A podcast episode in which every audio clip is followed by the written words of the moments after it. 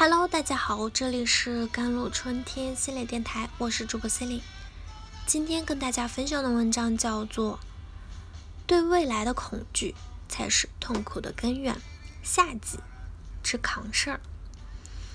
负面情绪没有意义，重要的是解决问题。之前看过这么一个故事，有一个湖畔大学学员向阿里巴巴唯二永久合伙人蔡崇信提问。另一个是马云，过去那么多年，最让你难过的事情是什么？蔡崇信说，回答大意是，好像没什么难过的事，倒是经历了一些难处理的事。这句话其实非常震撼，不管再怎么艰难的事情，都不会给他带来情绪上的起伏。就像稻盛和夫所说，成功不需要无谓的情绪。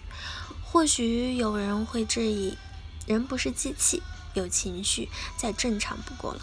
但我认为这句话的重点并不在于你应该戒掉负面情绪，而不是不要，嗯，或者让自己深陷负面情绪，因为这对解决问题毫无意义。我经常遇到这样的咨询者，哎，老师，我好苦啊，我好累呀，我好惨啊，我好不容易啊。我好委屈啊，我好迷茫啊，我可真是这个世界上最惨的人啊！嗯嗯，你是这个世界上最惨的人，祥林嫂都比你差一些。然后呢，还活不活了？就要这样放弃了吗？日子还不是得继续过下去？你要么硬扛，要么就想办法解决问题。世界上比你惨的人可太多了，你想要得到的也不过就是陌生人的一句安慰，然后心安理得的趴在坑里不起来而已。自怨自哀是很容易上瘾的，但人的心智是有限的。当你把精力花在难过、悲观上的时候，你就没有精力解决问题了。也许会有人说：“哎呀，这可太难了，我做不到啊。”要么你选择放弃，要么你选择坚持。唯一不可取的就是留在原地，沉溺在情绪中，活在风箱中的老鼠，进退两难。那要怎么提升自己扛事儿的能力呢？第一，凡事先想办法。碰到一件事情，重要的不是痛哭流涕，而是积极分析问题，思考解决办法。这实际是一个心态的问题。有的人遇到问题就喜欢抱怨、后悔、难过、生气。实际上没什么卵用，负面情绪完全不能解决问题。当然不是说你不能有负面情绪，而是说你应该节制自己，或者给自己规定一个时间的窗口，在这个时间段内想怎么负面都可以。但过了这个窗口，就请定下心来解决问题。第二点，不让消极延伸。你要控制住自己的情绪，嗯，不要让自己的情绪影响到别人和自己生活的其他部分。特别要注意，不要让自己成为祥林嫂，碰到所有人都讲述自己的伤痛。除了让自己的伤痛更痛，还会影响别人对你的评价。实在管不住自己的嘴，就搞一个本子，把心里话都写出来。这个方法曾经拯救过我。一旦把焦虑写下来。就没那么焦虑了。第三点，养成良好的生活习惯。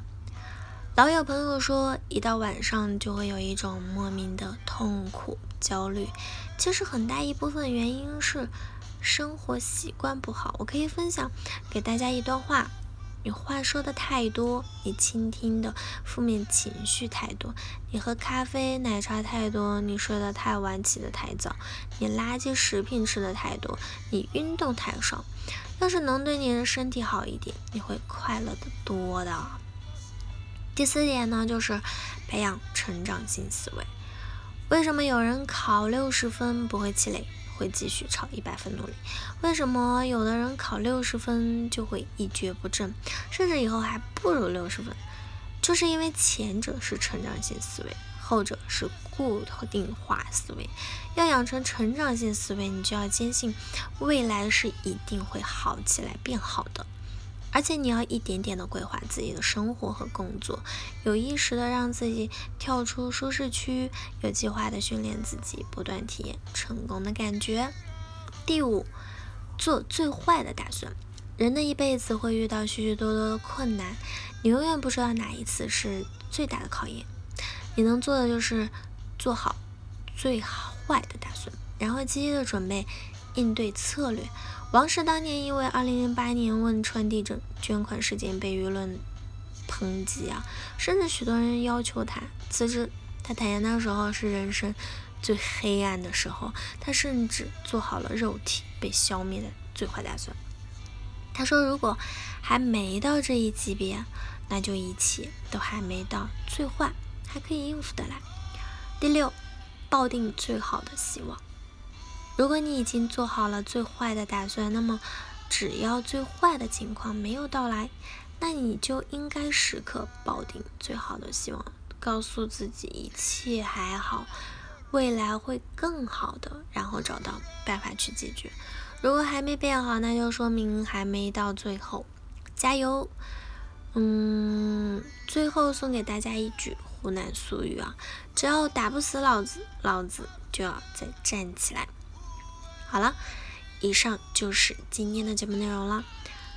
咨询请加我的手机微信号：幺三八二二七幺八九九五，我是 c e l i n e 我们下期节目再见。